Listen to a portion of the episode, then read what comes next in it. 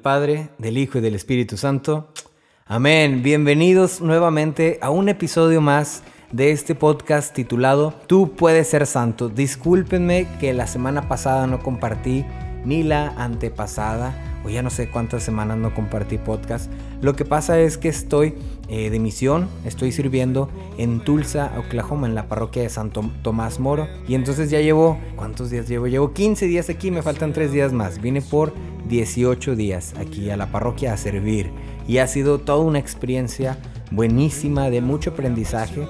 Eh, para los que están escuchando de la, de la parroquia de Santo Tomás, les mando un fuerte, fuerte abrazo.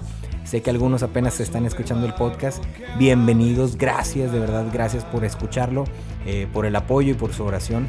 Siéntanse a gusto, este es su espacio. Y bueno, la verdad les confieso que eh, yo pensaba que venía a dar en esta parroquia, o sea, que yo venía a servir, a dar de lo mío. Y en realidad lo que me ha sucedido es que yo he recibido muchísimo más de lo que yo he tratado de dar.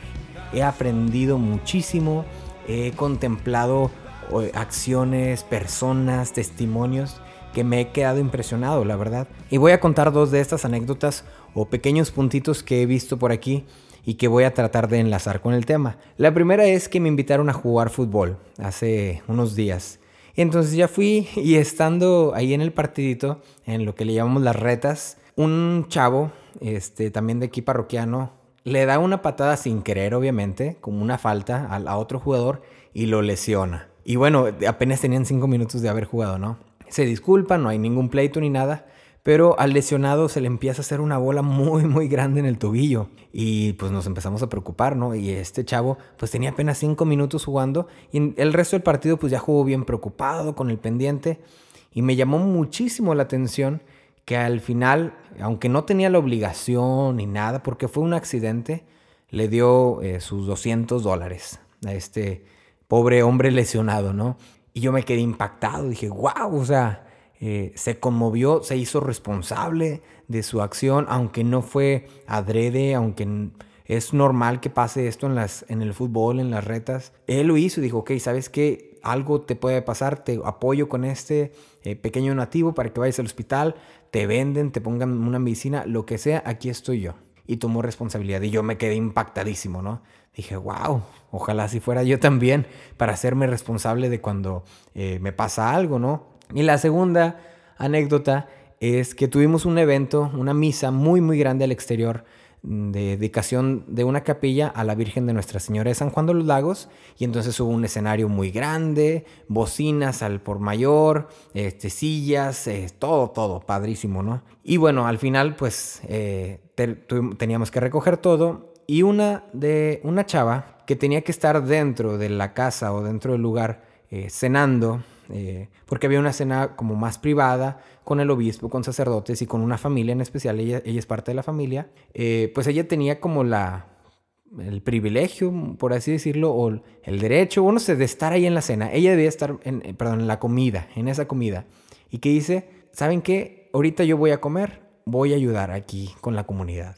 Y yo me quedé impactadísimo también porque pues ella teniendo la oportunidad de ir a la comida, de descansar, de no estar en el sol, de comer bien rico con el obispo, con otros padres y demás. Dice, no, yo soy parte de la comunidad, yo me voy a ofrecer este, y voy a ayudar. Y se puso a recoger cables, ahí me ayudó, cargó bocinas, cargó eh, micrófonos, de todo, ¿no?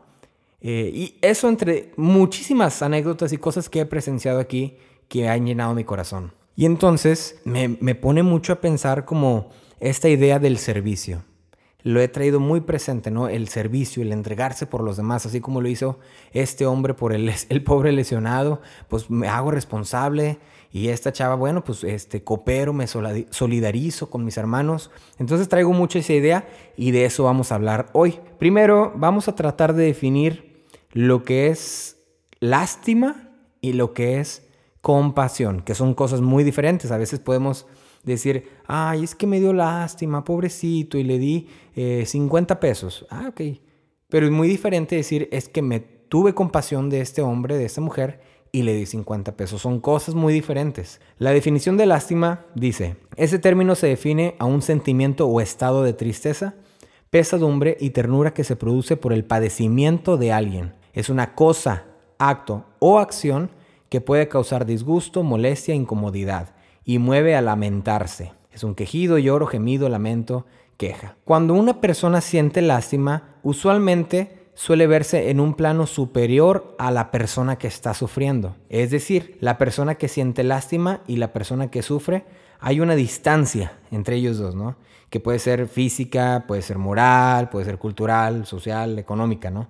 Y esto provoca que haya este sentimiento de lástima, de pena, de tristeza, que a la vez es consciente de que el sentimiento de pena o tristeza no va con él e incluso se consuela sabiendo que esta persona está en una situación mucho más ventajosa. Esa es la lástima, ¿no? Cuando ves a alguien sufriendo y dices, ay, pobrecito, ¿no? Y te empiezas a quejar y dices, chihuahuas, este, y este gobierno que no los apoya y tanta gente así, hombre, chihuahuas, ¿no?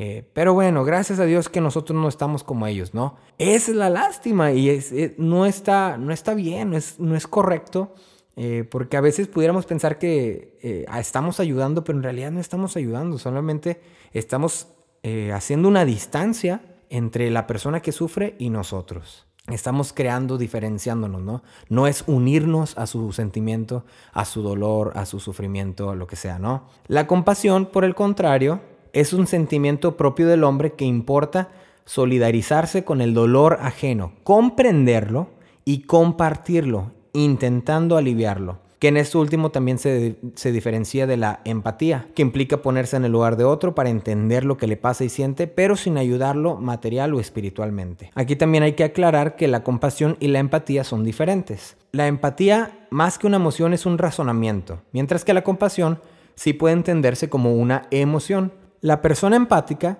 no necesariamente sufre por el otro, sino que trata de entender o de ponerse en su lugar de forma razonada en el sufrimiento del otro, ¿no? O sea, trate de ponerse en su zapato y decir, ok, ya entiendo por qué está pasando esta persona, esa es la empatía. Sin embargo, la compasión, la persona compasiva, no necesita razonar sobre el sufrimiento del otro, entenderlo o lo que sea, sino ponerse manos a la obra y solucionarlo. Eso es la compasión. Por lo tanto, la lástima es pasiva. La persona que siente lástima manifiesta un sentimiento pasivo, lo que es lo mismo que expresar tristeza, pero sin acción, sin moverte, sin trabajar, sin eh, hacer algo, ¿no? Solamente te quedas viendo a alguien que está sufriendo y ya te quedas, ay, pobrecito, no, hombre, chihuahuas. La compasión implica responsabilidad, implica compromiso, acción, es un sentimiento activo. Hay que practicarla, ¿no? Cuando la practica se convierte en esta, en esta compasión.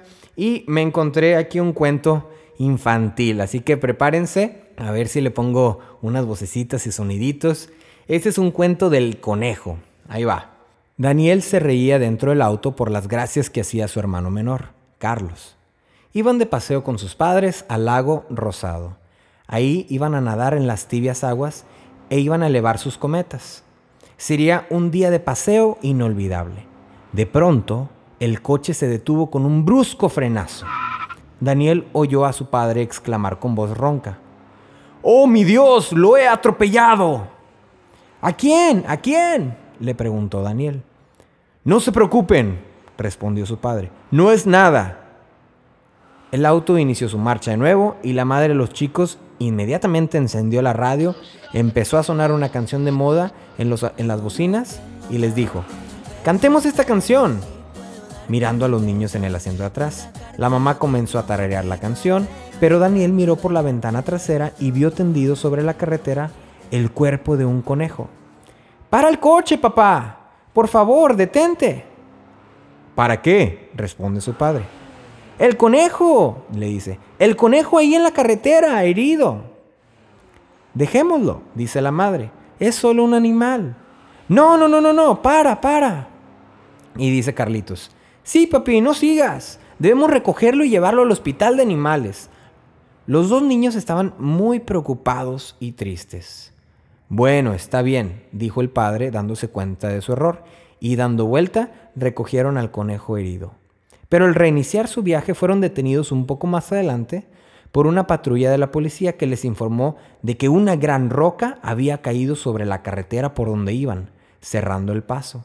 Al enterarse de la emergencia, todos ayudaron a los policías para retirar la roca.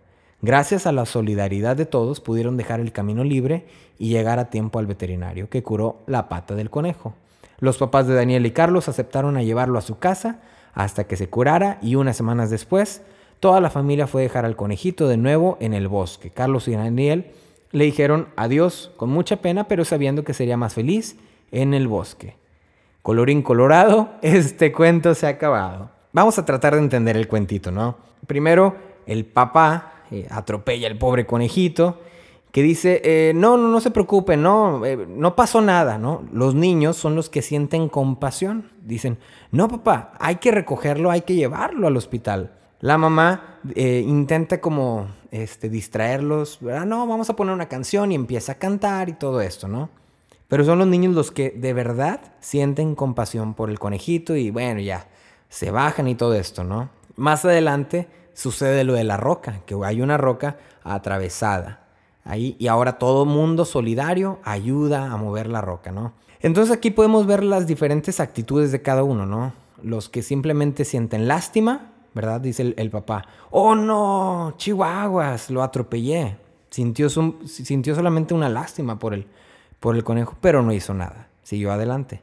Los niños son los que verdaderamente sintieron una compasión. Papá, por favor, detente, detente, vamos, para, para. Hay que ayudar al conejo, bla, bla, bla. La mamá dice, no, hombre, es solo un animal. No se sintió ni empatía, ni compasión, ni nada. Nada más dijo, es un animal. Y ese es el, es el pequeño cuento, ¿no?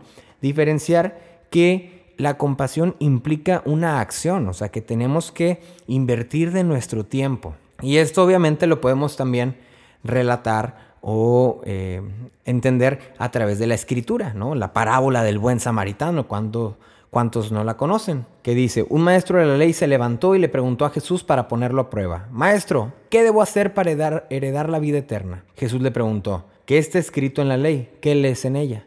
Y él le respondió, amarás al Señor tu Dios con todo tu corazón, con toda tu alma, con todas tus fuerzas y con toda tu mente, y al prójimo como a ti mismo. Entonces Jesús le dijo, has respondido bien, pero ahora practícalo y vivirás. Practícalo y vivirás. El maestro de la ley, queriendo justificarse, le preguntó, ¿quién es mi prójimo? Jesús tomó la palabra y le dijo, un hombre bajaba de Jerusalén a Jericó y cayó en manos de unos ladrones, quienes después de despojarlo todo y herirlo, se fueron dejándolo casi muerto. Por casualidad, un sacerdote bajaba por el mismo camino. Lo vio, dio un rodeo y pasó de largo. Igual lo hizo un levita que llegó al mismo lugar, dio un rodeo y pasó de largo. En cambio, un samaritano que iba de viaje llegó a donde estaba el hombre herido y al verlo se conmovió profundamente, se acercó, le vendó sus heridas, curándolas con aceite y vino. Después lo cargó sobre su propia cabalgadura, lo llevó a un albergue y se quedó cuidándolo. A la mañana siguiente le dio al dueño del albergue dos monedas de plata y le dijo, cuídalo y si gastas de más, te lo pagaré a mi regreso. ¿Cuál de estos tres te parece que se comportó como prójimo del hombre que cayó en manos de los ladrones? Él le preguntó Jesús, y el maestro de ley responde, el que lo trató con misericordia. Entonces Jesús le dijo, tienes que ir y hacer lo mismo. Esto lo pueden encontrar en el Evangelio de Lucas en el capítulo 10, versículo 25 al 37. Y entonces vemos esta historia del samaritano, ¿no? El, levita que pasa, el sacerdote que pasan, lo ven y dicen, ay, mira, pobrecito, no, hombre, otra vez estos ladrones, no, el gobierno, esta ciudad siempre está llena de delincuencia y bla, bla, bla, pero no hicieron nada. Y entonces aquí vamos a hablar también de la nueva encíclica del Papa Francisco que se llama Fratelli Tutti. Si no la has escuchado, si no la has leído, te recomiendo que lo hagas. Está disponible en internet completamente gratis. Y voy a citar parte del texto, bueno, yo, mucho texto de lo que dice el Papa Francisco, pero es muy, muy bueno y va perfecto con este tema. Jesús cuenta que había un hombre herido, tirado en el camino, que había sido asaltado. Pasaron varios a su lado, pero huyeron, no se detuvieron. Eran personas con funciones importantes en la sociedad que no tenían en el corazón el amor por el bien común. No fueron capaces de perder unos minutos para atender al herido, o al menos para buscar ayuda. Uno se detuvo, le regaló cercanía, lo curó con sus propias manos, puso también dinero de su bolsillo y se ocupó de él. Sobre todo le dio algo que en este mundo ansioso retaseamos tanto.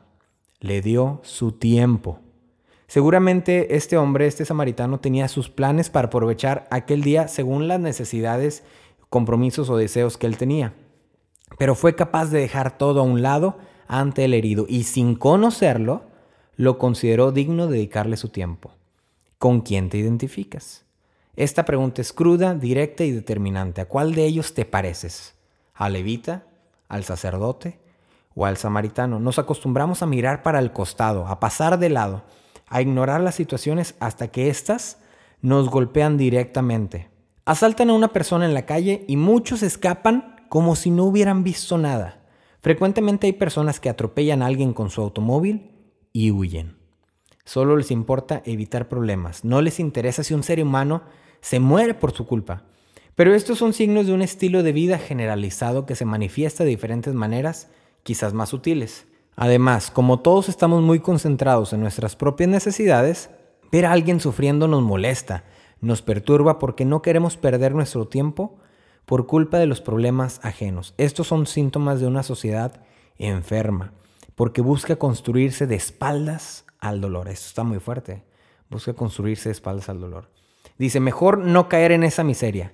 Miremos el modelo del buen samaritano. Este es un texto que nos invita a que resurja nuestra vocación de ciudadanos del propio país y del mundo entero, constructores de un nuevo vínculo social. Es un llamado siempre bueno. Con sus gestos, el buen samaritano reflejó que la existencia de cada uno de nosotros está ligada a la de los demás.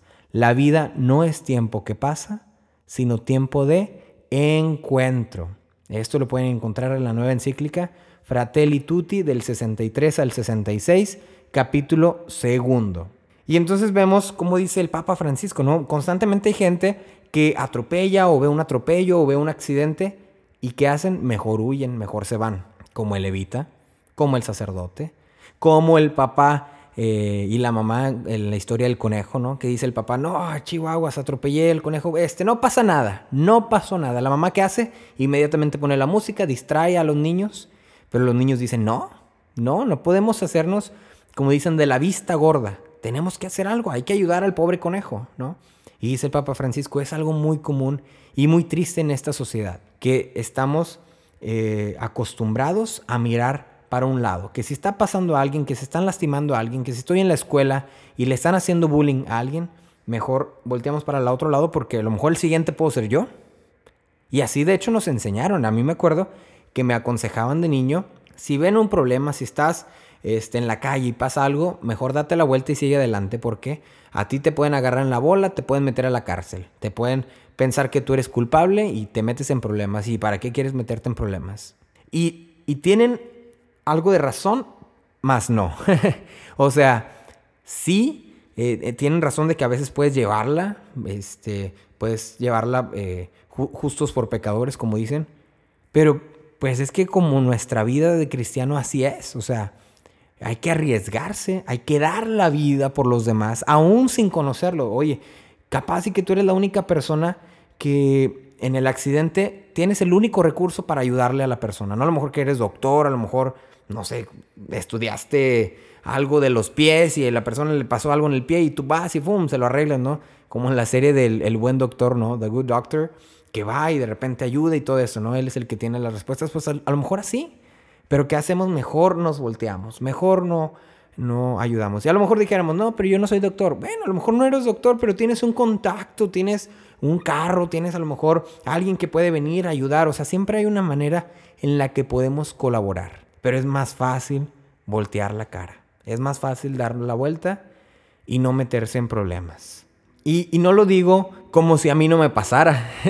no lo digo como si yo siempre ayudara a todas las personas en la calle. De hecho, lo digo siendo el primero que sufre, no, perdón, siendo el primero que batalla con esto. Y lo digo de viva voz que aquí en Tulsa, Oklahoma, el otro día, justo cuando les dije de la misa, ¿verdad?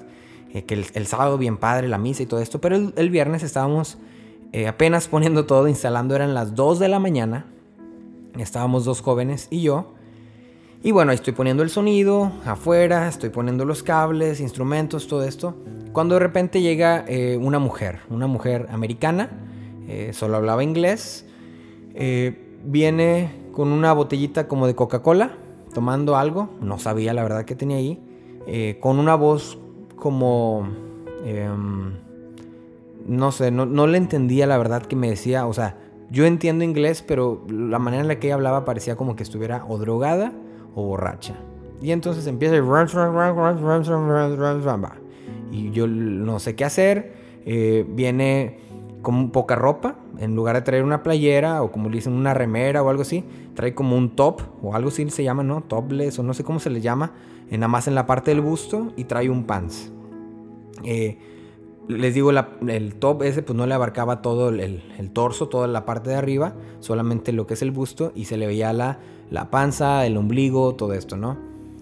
Entonces veo que está así eh, hablando y yo, ay, señora, me va aquí. Se sienta sobre la mesa donde tenemos el sonido, la consola y me dicen, dile algo. Y yo, ah, señora, vamos a utilizar la mesa más de ratito, entonces si puedes ocuparla. Ya, no, que no sé qué, y empieza a hablar. Y yo, ah, sí, sí, sí, sí, claro que sí, sí, todo esto. Eh, mira, un piano, sí, ¿dónde los venden? Y en Walmart y que no sé qué, y ya, se va. Pero yo me dolí muchísimo ese día porque, por sobre todo, eh, les digo, no traía una blusa entera, traía un top y vi que estaba embarazada. Estaba embarazada, eran las 2 de la mañana estaba drogada o ebria. Em, y me puse a pensar, bueno, ¿y sabrá que está embarazada? ¿Qué va a pasar con el bebé? Eh, ¿Qué va a pasar el día de mañana que despierte? ¿Dónde va a dormir esta noche? Eh, ¿En qué condiciones está cuidando el bebé? ¿Estará yendo a alguna cita médica? ¿Estará yendo al doctor? ¿Sabrá quién es el padre de su hijo? Eh, y me dolió muchísimo que yo no pude hacer nada. No, más bien, corrijo. Me dolió muchísimo que yo pude haber hecho algo, pude haber hecho la diferencia. Y no lo hice. Mi primer reacción fue alejarla de mi equipo de sonido, alejarla de mis cables, de como si eso valiera más que la vida. Como si eso valiera más que ella. Y me decían, pero Jorge, no te lamentes, no hay mucho que hacer. Y yo decía, ¿cómo que no? Estamos en una iglesia, por el amor de Dios, estamos en una iglesia haciendo, construyendo para una misa el día de mañana. Y en la propia iglesia no pude ayudarla. No pude hacer algo por ella. Yo que tengo el podcast, yo que tengo lo que tú quieras. Y no pude ayudarla. Me llené de temor. Y entonces leyendo esto me, me, me causó mucho conflicto. Me, me, tocó muy fuerte. Desde ese momento incluso, desde ese momento terminó, se fue la señora y me quedé eh, al borde de las lágrimas porque dije, ¿cómo no puedo tener la suficiente valentía para ayudar a estas personas? ¿Qué me falta? ¿Qué me pasa? ¿Qué más puedo hacer? Eh, ¿De qué me sirve hablar, dar tantos, tantos temas, tantas charlas si en mi día a día no tengo el coraje necesario para ayudar a alguien? Si sigo siendo una persona egoísta, ¿de qué me sirve tanto conocimiento? si no puedo expresarlo en estas obras? Continúo leyendo, dice el Papa Francisco, ya no hay distinción entre habitantes de Judea y habitantes de Samaria. Eh, para explicar lo del samaritano, dicen, no hay sacerdote ni comerciante, simplemente hay dos tipos de personas, las que se hacen cargo del dolor y las que pasan de largo, las que se inclinan reconociendo al caído y las que distraen su mirada y aceleran el paso. En efecto, nuestras múltiples máscaras, nuestras etiquetas, nuestros disfraces y títulos se caen. Es la hora de la verdad. ¿Nos inclinaremos para tocar y curar las heridas de los otros? ¿Nos inclinaremos para cargarnos al hombro unos a otros? Ese es el desafío presente al que no hemos de tenerle miedo. En los momentos de crisis la opción se vuelve acuciante. Podríamos decir que en ese momento todo el que no es un ladrón o todo el que no pasa de largo o bien está herido está poniendo sobre sus hombros algún herido. O sea, dice básicamente, este es el momento de la verdad. O eres levita y sacerdote o eres samaritano. Aquí ya no hay de que no, o sea, o haces o no haces, o eres o no eres. Y entonces esto me confrontó mucho porque dije, pues es verdad, no soy. no soy, hasta la fecha no soy. Y, de cierto modo me alegro que esté eh, reconociendo esto porque me, me, impulsa, me mueve a trabajar, a que la próxima vez que ojalá pueda tener la oportunidad de ver a alguien así, pueda hacer algo. Y pueda decirle a más, inspirar a más personas a que lo hagamos, ¿no? Eh, sin que caiga una nueva tendencia. La tendencia del activismo, la tendencia del ayudar y querer ser vistos. Eh, tener esta disque compasión, pero que a final de cuentas es una llamarada de petate. No sé si saben lo que es llamarada de petate. Es un dicho muy común. El petate es como una alfombra, este, como una, eh, sí, como una, una, alfombrita que se pone en el suelo, que es de palma, ¿verdad? Y se dice el dicho llamarada de petate porque cuando le prendes fuego se quema en un 2x3, o sea, inmediatamente se va quemando toda, ¿no? Entonces, llamarada de petate, pongo el ejemplo eh, de estas personas que hacen una acción y hacen un show, hacen la transmisión en vivo, este, bien padre, traen sus lentes, traen sus camionetonas, van, ¿dónde son las eh, colonias más marginadas de esta ciudad? Para ir a ayudar. Y esto y lo otro. Y ya se queda en una llamarada de petate, en un momento. Ahí quedó, ¿verdad? Y queda la pregunta, ¿lo hicimos por compasión? ¿Lo hicimos por lástima? ¿O lo hicimos incluso solamente por satisfacción propia? No me importó ni saber el nombre de la persona a la que estaba ayudando. Me importó saber que yo estoy haciendo un bien, saber que yo me siento mejor conmigo mismo, que ya soy un mejor católico, soy un mejor cristiano porque ya estoy haciendo cosas buenas. Y entonces a mí me gustaría, y perdón si suena a crítica, perdón si suena, suena a juicio, pero me gustaría que revisáramos y contempláramos eh, las llamadas misiones a las que vamos, eh, las acciones que hacemos, ¿no? En especial, por ejemplo, en esta pandemia, ¿no? Ok, qué padre que ayudas. Hay mucha gente con necesidad. Este, y qué bueno que tú estás ahí para hacerlo. Benditos a Dios. Pero también con qué, con cuál es el trasfondo de esa acción. Es una simplemente eh, lástima que tienes. Es un intento de sentirte mejor persona. O es una verdadera compasión en la que compartes el sentimiento del otro. En la que sufres con el otro, en la que te mueves, trabajas, practicas el amor misericordioso de Dios.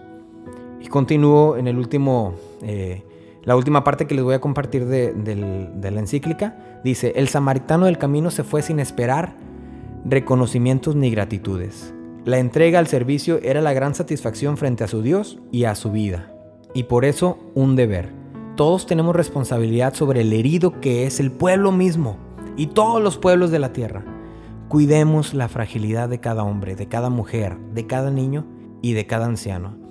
Con esa actitud solidaria y atenta, la actitud de proximidad del buen samaritano. Es una de las invitaciones que nos hace el Papa Francisco, que en estos momentos, en esta actualidad, en esta nueva normalidad, si quieres, con mayor razón tenemos que acercarnos a quien sea, no solamente a la gente de iglesia, no solamente cuando estés en la iglesia, no solamente a quienes conoces, a quienes no conoces, no solamente a los que no representen un peligro para ti, a los que se van, ay, mira, pobrecita la viejecita, no, también al borracho violento, a él también, también a la, al, narcotraficante. Y suena, suena difícil, ¿eh? O sea, suena incluso conflictivo. ¿Cómo voy a ayudar a un narcotraficante? Bueno, pues es que esta persona también tiene la misma dignidad de Dios esta persona también es amada por Dios. Y tú puedes ser el, puente entre Dios y esta persona. A lo mejor no necesitan dinero estas personas. A lo mejor solamente necesitan que tú vayas y les digas eh, que Dios cuenta con ellos, que Dios los ama, que Dios este, vive y ha estado en su vida todo el tiempo. A veces no simplemente es dar eh, algo material. A veces es dar el corazón. A veces simplemente es escuchar. Hay gente que me dice, ¿qué le digo a esta persona? Pues a veces no tienes que decir nada, solamente tienes que escuchar sus problemas. Acompañarla en el camino. Ser el samaritano que va ahí, escuchando, escuchando. Acompaña, dedica su tiempo. A veces con eso es suficiente para sanar corazones de tanta gente herida, que por causa de estas heridas actúan de, de, de manera errónea. Y esa es la invitación. Y para terminar este episodio, quiero contarles la historia de, un gran, gran, gran, gran, gran hombre. eh, se llamaba Joseph Van Buster, o Buster, no sé cómo se pronuncia. Eh, nació el 3 de enero de 1840 en Tremeló, Bélgica. De pequeño, en la escuela eh, le gustaba hacer obras manuales, casitas como la de los misioneros, y tenía el deseo de ir a tierras lejanas a misionar. A los 17 años, este Joseph estudió comercio y francés. Y cada atardecer eh, se iba a algún sagrario de, alguna parroquia y entraba ahí este, a orar, ¿no?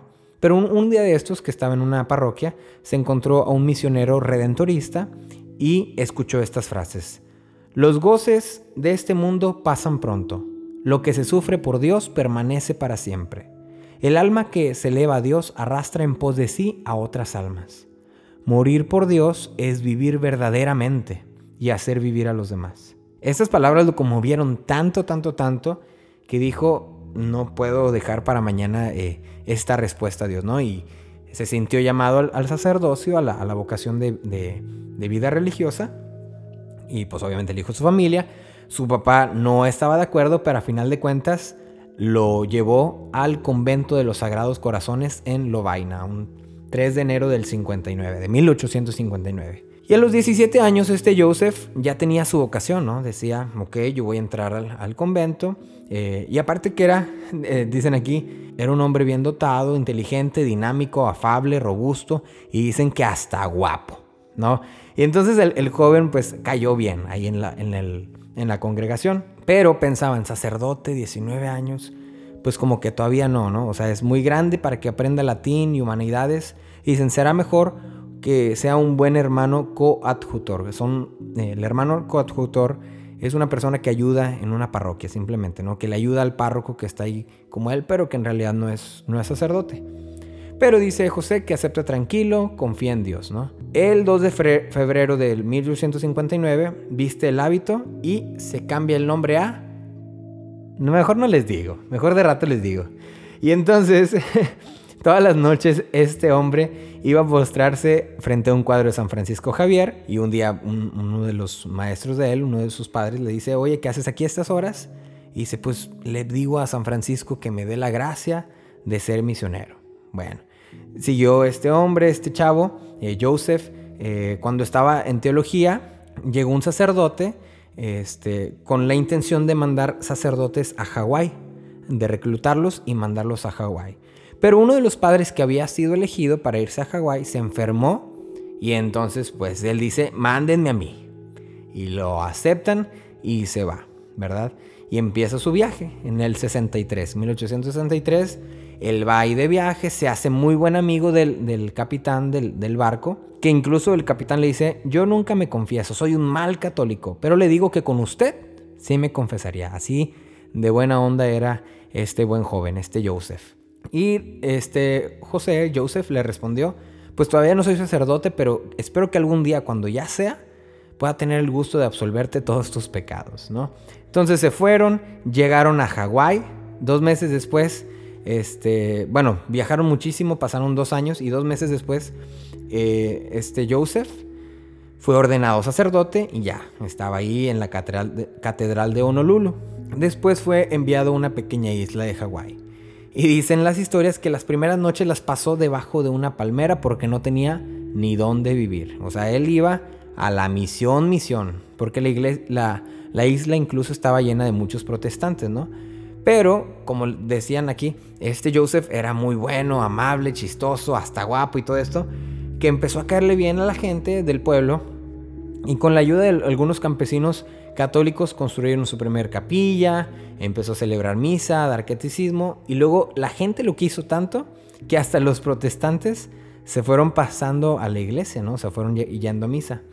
Y fue visitando todos los ranchos de la isla, y llevaba medicinas, pero luego se encontró con algo que le cambió la vida totalmente. Se encontró con los leprosos. Sí, leprosos, o sea, los leprosos no solamente estaban en tiempos de Jesús, esto en 1860, 1870, y todavía había leprosos en esta isla de Hawái. Y entonces este Joseph, bueno, pues se encuentra con ellos y se entera que el gobierno hizo algo eh, una jugada muy terrible. A todos los que eran leprosos los confinó en una isla diferente. Haz de cuenta como si los mandaran a la cárcel, pero no era una, era, no era una cárcel, sino que era una isla. Y ahí mandaron a todos los leprosos, a todos enfermos así, los llevaron para allá, en esta isla que se llamaba Molokai, que estaba a 5 kilómetros y separado del resto de cualquier isla y que incluso estaba levantada con una muralla de montes. Y entonces una vez llegó el obispo Luis Maigret, también de los Sagrados Corazones, y quedó horrorizado con esto, ¿no? De que cómo pudiera ser que el, gobierno mandaba a estos leprosos allá. Entonces dijo, pues no quiero obligar a nadie, aunque ellos tienen, ¿verdad? la facultad de decir, te voy a mandar, pero dice, no quiero obligar a nadie, así que levante la mano, ¿quién quiere irse? Yo. y dice el Joseph, yo, yo quiero ser enviado. Y tenía 33 años y estaba consciente, obviamente, de que si iba con los leprosos, se podía enfermar de la lepra. Pero él dijo, pues para eso voy, a eso vengo. Se va un 10 de mayo del 73, 1873, y ya bueno, lo, esperan, y dice aquí muy, muy, este, poéticamente, ¿no? Que en, en la playa lo esperaba una multitud de rostros desfigurados, muchos sin orejas, sin nariz y sin ojos. Pero cuando, en cuanto este padre, eh, Joseph, llegó a la tierra, todos, aloha, macua, carninao, no sé cómo se diga, ¿no? Este, que eran antiguos feligreses que lo conocían de ahí, pero que después los iban llevando allá porque se iban enfermando de lepra, ¿no? Y entonces el padre quedó solo con Dios y sus leprosos. Y bueno, pues empezó ahí, este, empezó a ayudar, empezó a a, conocer a los leprosos, empezó a trabajar con ellos de cerca, no le daba pena darles la mano, ayudarlos.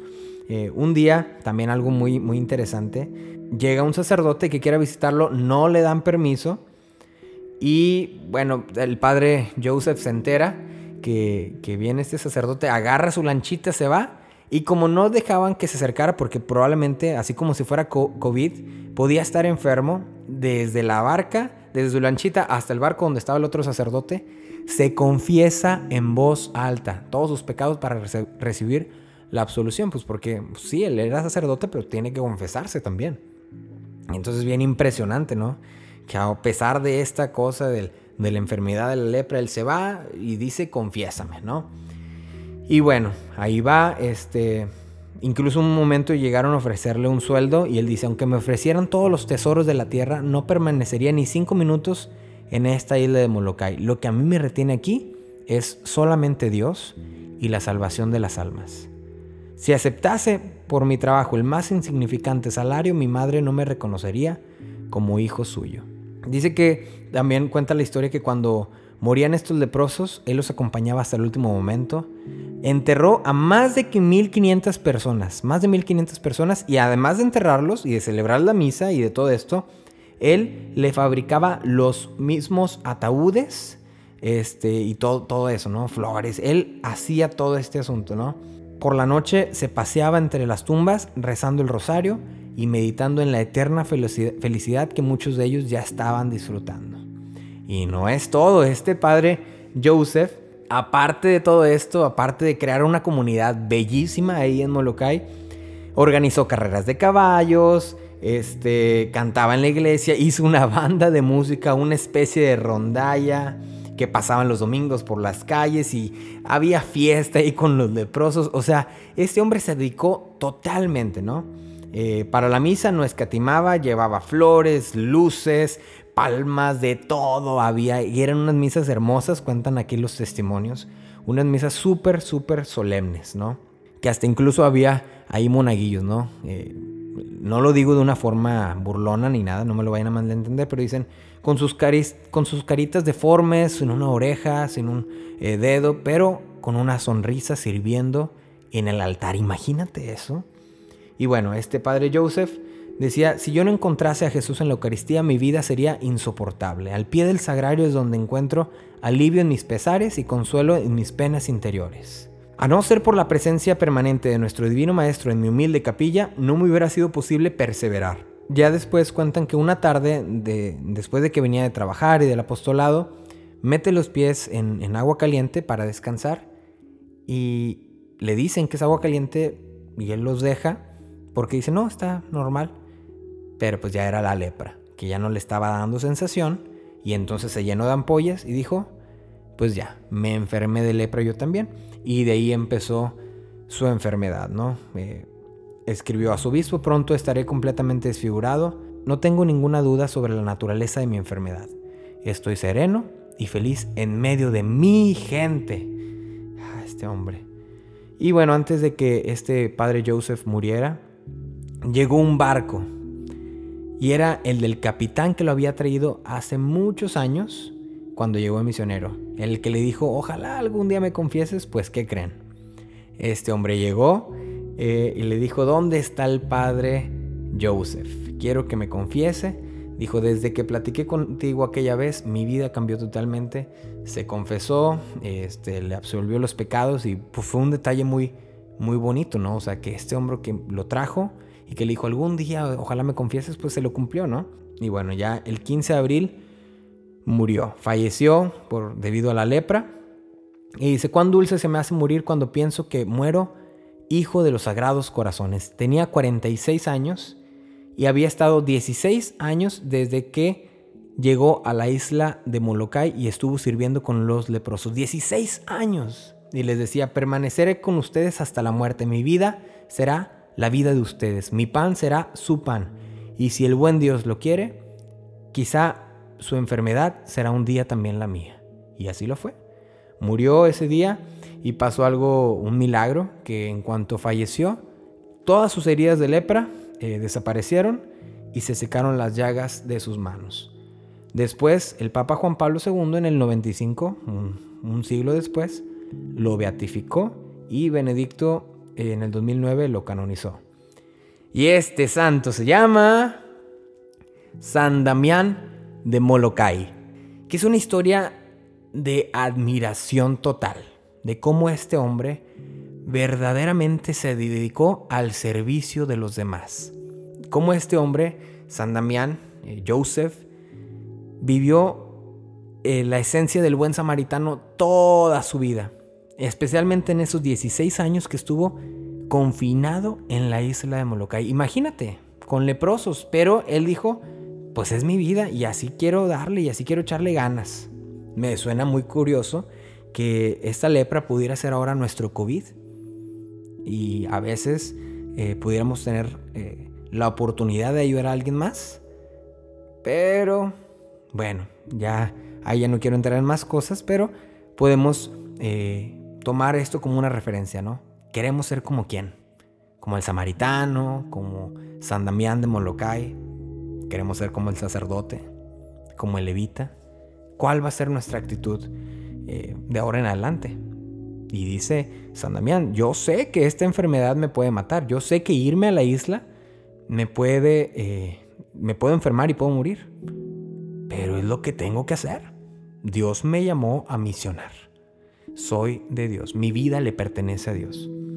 Para terminar, quiero terminar con esta frasecita de, los ejercicios espirituales, conocimiento interno de tanto bien recibido para que yo, enteramente reconociéndolo, pueda en todo amar y servir a Dios. Eso es un lema de mi vida. Eh, conocerme internamente y, y, todo el bien que he recibido de parte de Dios para que reconociéndolo pueda en todo amar y servir. Yo creo que esa es la tarea para de ahora en adelante, conocernos internamente, reconocer todo lo que Dios hace en nuestra vida, todo lo que tenemos por gracia de Dios, para que entonces podamos en todo amar y servir a todas las personas, a Dios y a Dios en las personas, a Dios en el pobre, a Dios en, la prostituta, a Dios en el huérfano, a Dios en el borracho, a Dios en el criminal, a Dios en el preso.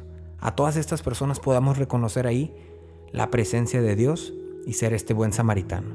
Imitar el ejemplo de Jesús primeramente, pero también el ejemplo de San Damián de Molokai. Yo creo que queda eh, muy buena esta reflexión y que pues ojalá podamos echarle ganas, podamos tener un cambio para que si se les presenta la oportunidad como a mí se me presentó, ustedes sí puedan hacer lo que yo no pude hacer. Y que yo espero y le sigo pidiendo la gracia de Dios me dé la suficiente valentía para seguir en este camino.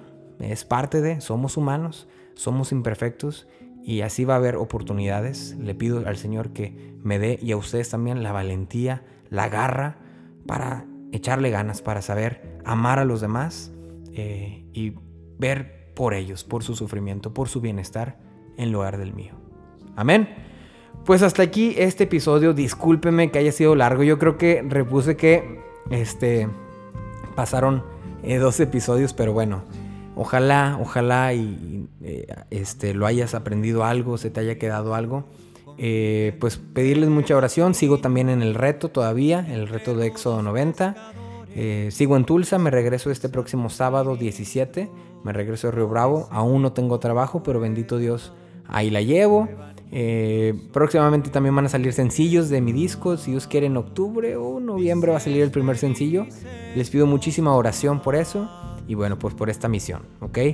Pues a echarle ganas, mis hermanos. A echarle ganas. Hay que aprovechar estas oportunidades en las que podemos ser el buen samaritano. En las que podemos ser un nuevo santo. Y no tienes que ser como otro santo. Desde lo que eres, desde lo que Dios te ha dado. Así como eres, tú puedes ser santo. Amén.